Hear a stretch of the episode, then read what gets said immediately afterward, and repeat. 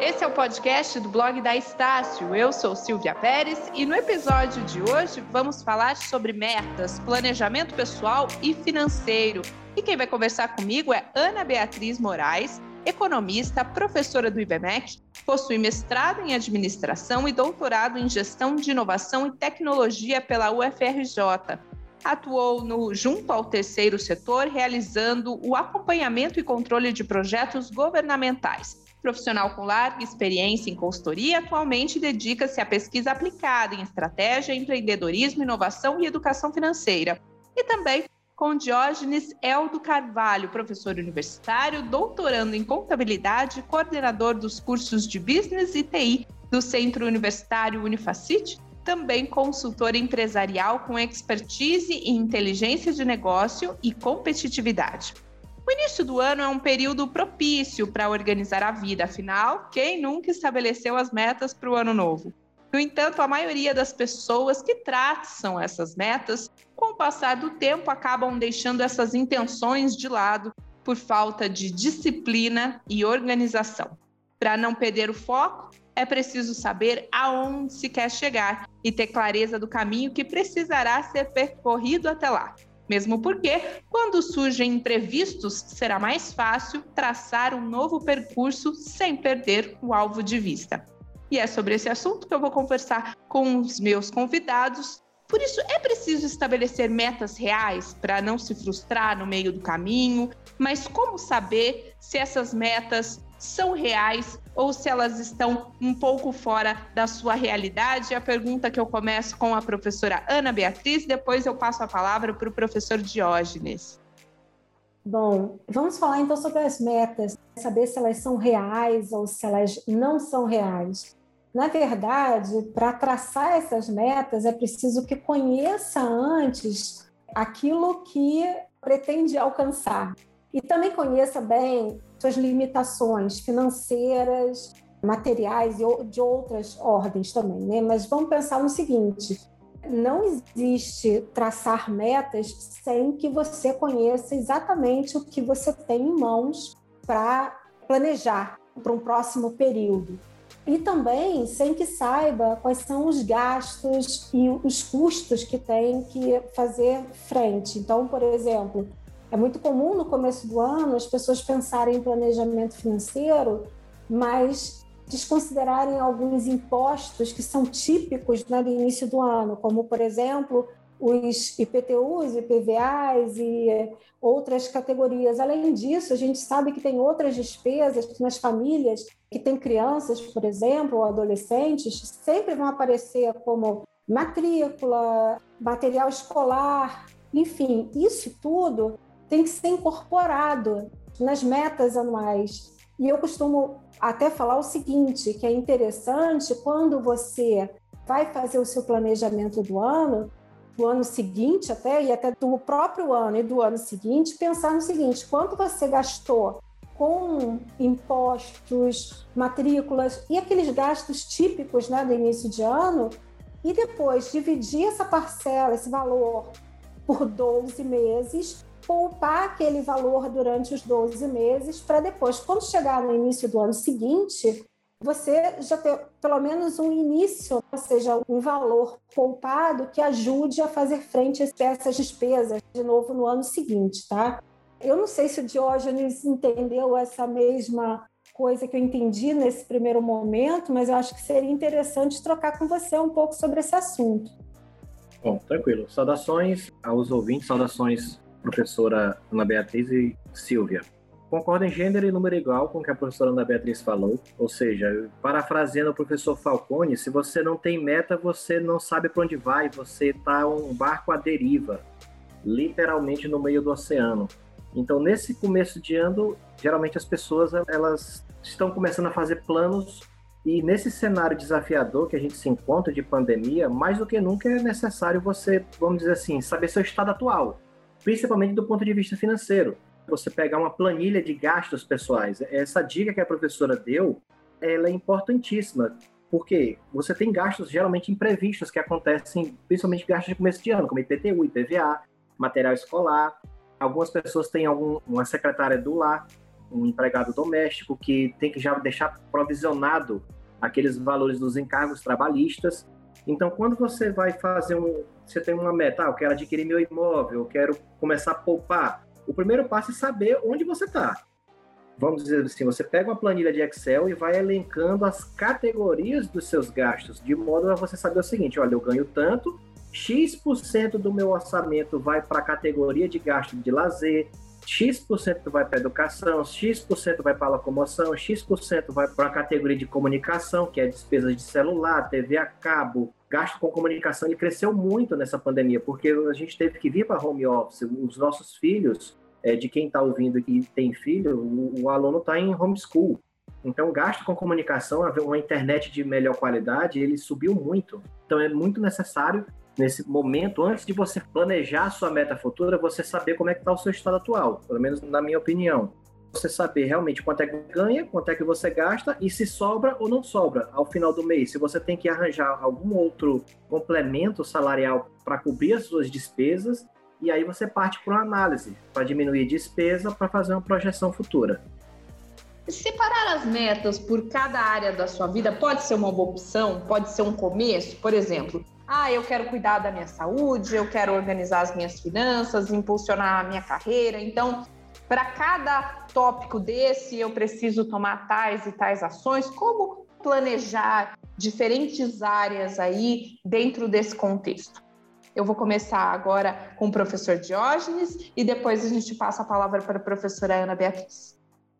Bom, quando você parte para descobrir o seu estado atual, vamos dizer assim, do ponto de vista financeiro, você também pode começar a traçar metas relativas a alguma área que não seja determinante à área financeira, né? Você pode ir, vamos dizer, na área de saúde, né? Muito se comentou do condicionamento físico das pessoas perante essa crise que está tendo agora do Covid.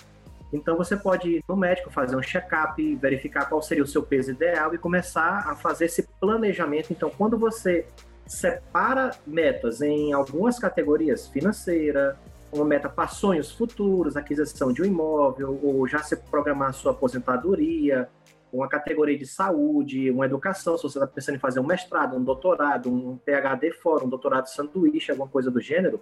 Então é imprescindível você separar essas metas por determinadas categorias, porque cada categoria vai exigir um plano de ação diferente. Se você está indo para a área da saúde, você tem metas relacionadas ao seu condicionamento físico, as ações que você tem que fazer para bater aquela meta são diferentes das ações que você tem que fazer para bater suas metas no ponto de vista financeiro, no ponto de vista de educação, no ponto de vista conjugal. Ah, eu quero ter um casamento de melhor qualidade, quero começar a discutir finanças pessoais com o meu cônjuge e assim por diante. Então, é imprescindível separar, também você não pode categorizar demais, porque acaba depois que você vai ter muitos pontos de atenção e você pode começar a dividir a sua atenção e aí você pode começar a não cumprir com prazos pré-determinados ou as ações pré-determinadas em cada categoria. Então você elenca geralmente de duas a três categorias prioritárias e dá um foco principal nessas três categorias prioritárias. Dica boa, hein, professora Ana Beatriz? Excelente dica, excelente dica, Diógenes. Acho que uma coisa que a gente precisa entender é que foi como você estava dizendo, né? na verdade, a nossa vida ela não se divide, né? Só no, quer dizer, ela não está condicionada só à questão financeira. A gente precisa traçar metas também para outros segmentos né, da nossa vida.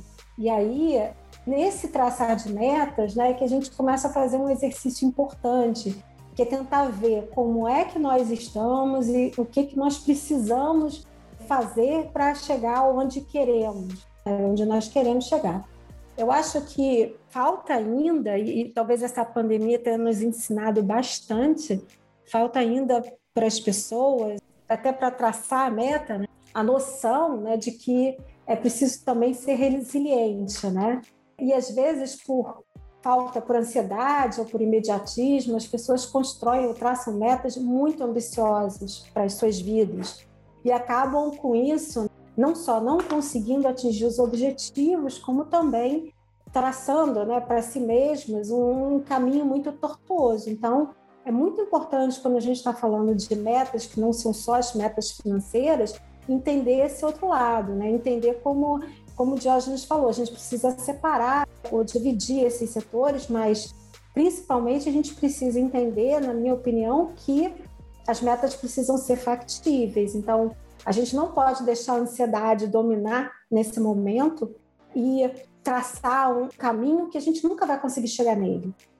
Ser realista, né, professora?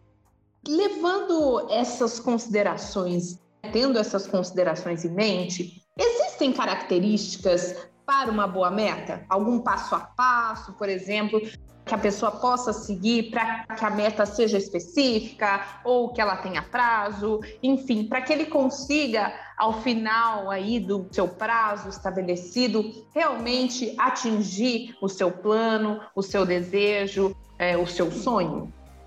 Eu vou começar com o professor Diógenes e depois a gente vai para a professora Ana Beatriz existe na área de gestão, que a área de gestão, muitas pessoas podem pensar que ela é específica do grupo empresarial, né, do ramo empresarial. Mas ela, nós também somos uma empresa que nós nos vendemos ao mercado. Então, na área empresarial, a gente utiliza muito alguns conceitos do SMART. A meta que ela é esperta, então, assim, no sentido literal da palavra. Então, ela tem que ser uma meta específica, mensurável, atingível, ela tem que ter um lapso temporal, meta ela tem dia, começo e tem fim, a meta ela não é ad eterno, ela tem que ter um fim e ela tem que ser, vamos dizer, específica, né, mensurável e relevante. Então, o primeiro passo é você querer bater essa meta, né? Ela ser importante para você.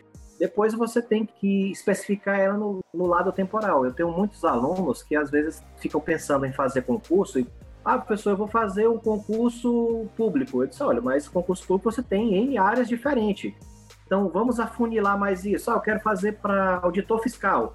É, mas auditor fiscal você ainda tem três sub-áreas. Você pode ser federal, estadual e municipal. Então, eu quero ser auditor da Receita Federal. Pronto, aí já é uma meta específica. Em quanto tempo? A professora Ana Beatriz falou uma coisa muito interessante no bloco passado, para não ter metas, vamos dizer assim, megalomaníacas, né? metas muito altas porque senão você corre o risco de não bater ela dentro do tempo que você estipulou. Então, se você tem uma meta que ela é muito ambiciosa, você pode quebrar essa meta em submetas. Então, você pode dividir essa meta em pedaços.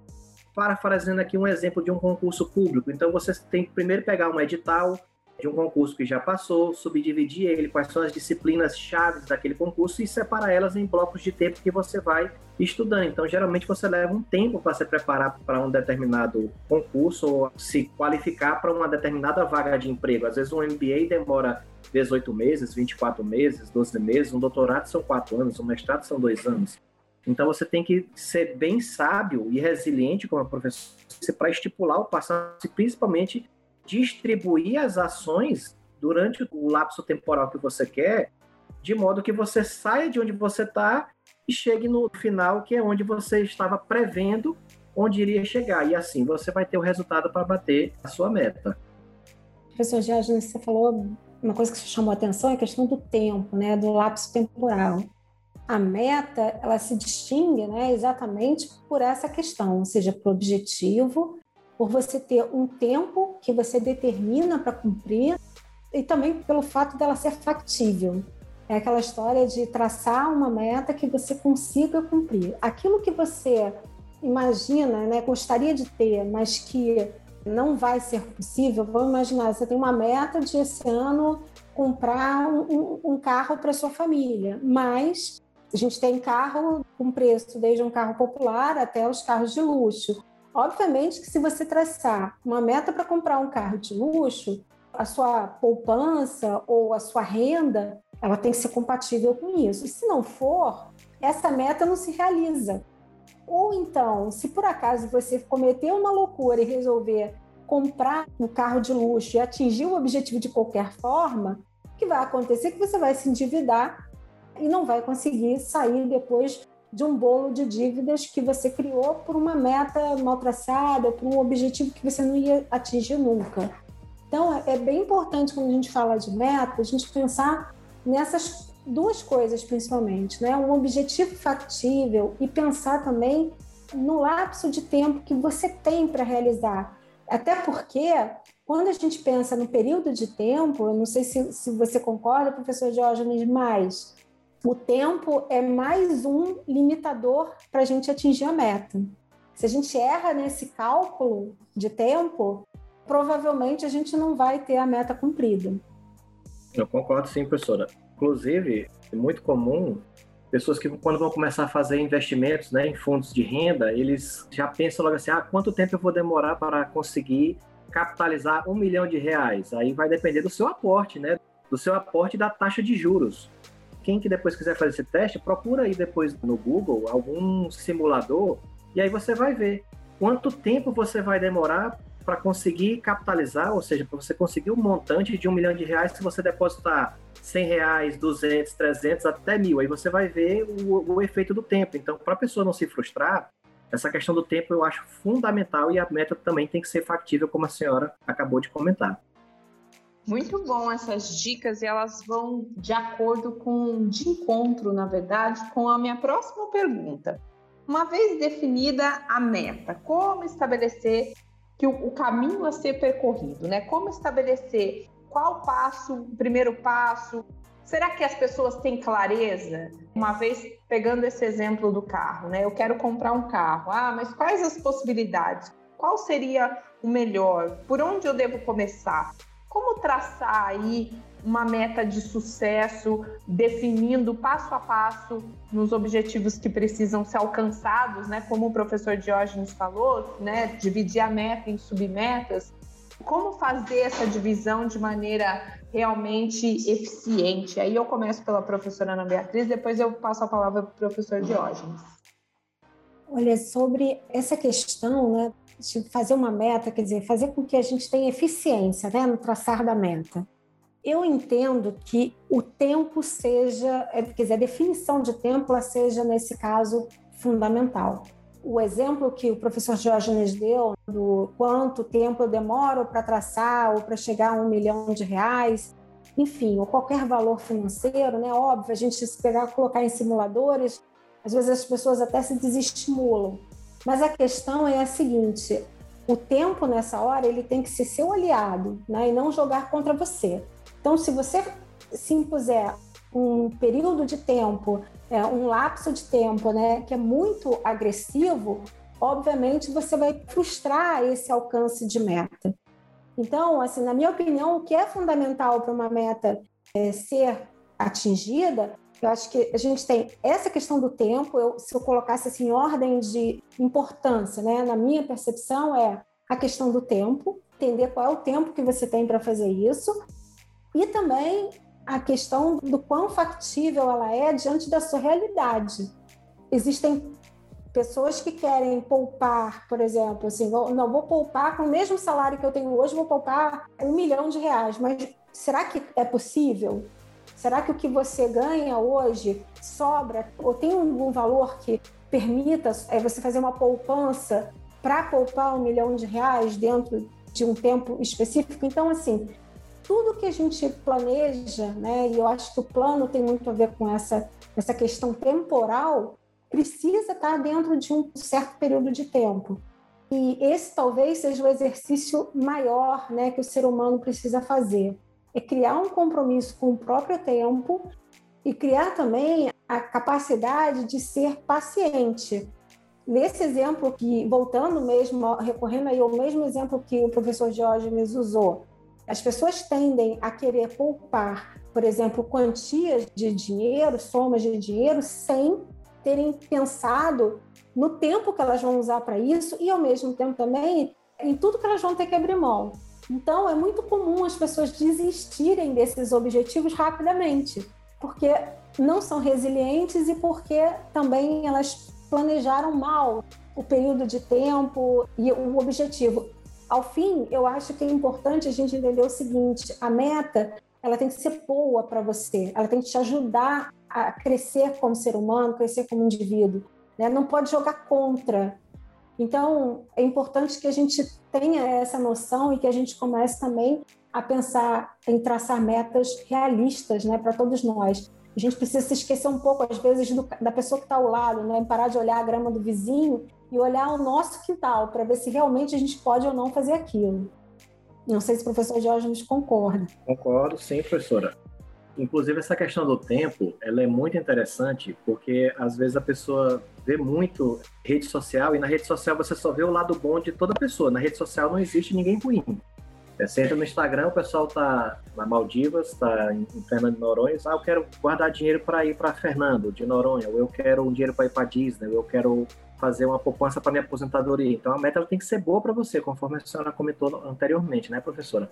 Então não adianta você ah, eu quero poupar 5 milhões de reais, 10 milhões de reais. Com o tempo que vai levar, eu vou ter 10 milhões com 95 anos. Aí, o que é que vai adiantar você estar tá com 90 anos, já quase no final da vida, com 10 milhões no bolso? Não vai adiantar também muita coisa, você não usufruiu. Então, ela tem que ser boa, ela tem que ser uma meta, vamos dizer assim, ecológica, que ela tem que fazer bem para ambas as partes. Essa questão do tempo, ela é, ela é muito importante. E olha só a importância da meta, porque se você não tiver a resiliência que a professora acabou de comentar, você projeta ter um milhão, vamos dizer que você vai demorar 15 anos para ter esse um milhão, mas aí você não pode, tem que ter resiliência. Poxa, 15 eh, anos é muito tempo, eu não, tenho, eu não quero esperar. O que é que eu posso fazer a partir de hoje que vai fazer com que eu consiga bater essa meta em menos tempo? Ah, eu posso empreender, ter um, um meio, posso ter uma outra atividade laboral que não vai me consumir muito tempo e que vai me ajudar aumentar minha renda e essa renda que conseguir com essa outra atividade legal, eu posso fazer essa aplicação que vai fazer com que o meu lapso temporal de 15 anos consiga descer para 10, consiga descer para 8 e assim sucessivamente. Então, se você não tiver a sua meta propriamente dita feita de modo ecológico, bem elaborada, você não vai conseguir chegar a lugar nenhum. Fazer um acompanhamento periódico ajuda a não deixar esses objetivos para trás? Por exemplo, voltar todo mês, ter por escrito o que eu preciso fazer mês a mês, o que, que eu posso fazer se de repente o meu prazo houve um imprevisto e aí eu, eu precisei levar mais tempo para chegar num ponto que eu previa chegar antes. Como fazer esse acompanhamento periódico para que as metas não se percam pelo caminho? E aí eu começo com o professor Diógenes e aí a gente vai para a professora Ana Beatriz. É imprescindível, depois que a meta é traçada, depois que você traça o lapso temporal, e nunca a meta ela é um objetivo só. Geralmente você tem que quebrar ela em algumas subações que você vai ter que fazer, que é o que a gente chama de montar um plano de ação. E aí o ouvinte pode, que não é objeto do nosso, do nosso debate hoje, ele pode procurar, a internet tem muito material a respeito, que é um plano de ação 5W2H. E aí, depois que você traça essa meta, você tem que fazer o acompanhamento. Essas ações, elas, como tem um fator temporal, cada ação é como se fosse um passo em direção à meta batida. À medida que você vai fazendo, complementando essa ação, você vai, vamos dizer assim, fazendo um checklist ah, quais são as ações que eu tenho que fazer na semana 1 do mês X? São essas. À medida que você for fazendo cada ação, você vai dando um xizinho, vai riscando, como se fosse assim: ah, essa missão está cumprida, essa missão está cumprida, essa missão está cumprida. E aí, se você não cumpriu um determinado passo, uma determinada ação do seu plano maior, em uma semana, você leva essa ação para a semana seguinte e assim sucessivamente. Mas é, é, importantíssimo o acompanhamento, porque se você traçar a meta e, e deixar ela guardada numa agenda, ou então ficar só colocando ela colada na porta do guarda-roupa e ou no espelho do banheiro todo dia de manhã, na hora de fazer a barba ou, ou pentear o cabelo, aí não vai conseguir atingir. Tem que fazer esse acompanhamento. É imprescindível é, essa parte do acompanhamento para você saber se você está indo no caminho certo ou não. Então você tem que fazer esses uploads preferencialmente dado uma determinada periodicidade, semanal, até diária, quem sabe. Algumas podem ser diárias, outras semanais e outras mensais, mas é muito importante. Eu acho que você tocou num ponto importante, que é o ponto do planejamento, professor. Eu acho que sem esse planejamento é difícil seguir adiante, e aí eu, eu acrescentaria alguns outros elementos que eu acho que são comportamentais e que ajudam bastante as pessoas a seguirem né, esse planejamento. Eu acho que a primeira coisa para você começar o planejamento é ter um, uma dose elevada né, de autoconhecimento, é se entender um pouco, entender as coisas que você quer e as coisas que você não quer fazer. É aquilo que você chamou atenção no, no momento passado, né, falando sobre as redes sociais, etc. Isso, isso, é totalmente verdadeiro, né? Ninguém é infeliz na rede social. E às vezes o objetivo, o nosso objetivo, né, pode passar a ser o objetivo do outro que você vê sempre sorrindo ali no Instagram.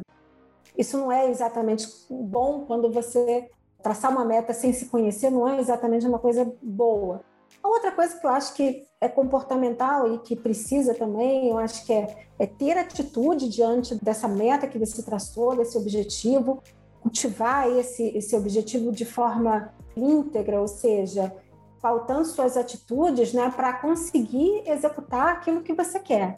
E, sem dúvida, assim, pensar em alguns caminhos. Às vezes é importante quando você faz as submetas ou traça essas submetas, como você falou anteriormente, pensar que às vezes a dose que pode, pode ser boa ou ideal nesse momento é fazer uma ação por dia, quem sabe? Tentar colocar lá uma ação por dia e cumprir, se empenhar para cumprir aquilo. E acho que também tem uma outra coisa importante, que é se recompensar. Senão, é muito difícil trabalhar o tempo inteiro para atingir objetivos e sem ver nenhuma recompensa. Então, acho que isso vale muito para quem está no mundo dos. para quem está traçando hoje como meta salvar ou poupar aí o primeiro milhão ou poupar os primeiros 500 mil, enfim, poupar a quantia que seja. Procure se recompensar de alguma maneira se por acaso você conseguir dar os seus passos nessa direção sempre de uma maneira bem decidida. Isso é bem importante. Com certeza. Muito obrigada, professora Isana Beatriz e Diógenes, pela participação. Esse episódio do nosso podcast vai ficando por aqui. Outros conteúdos você pode conferir no nosso Spotify ou no blog da Estácio. Até a próxima!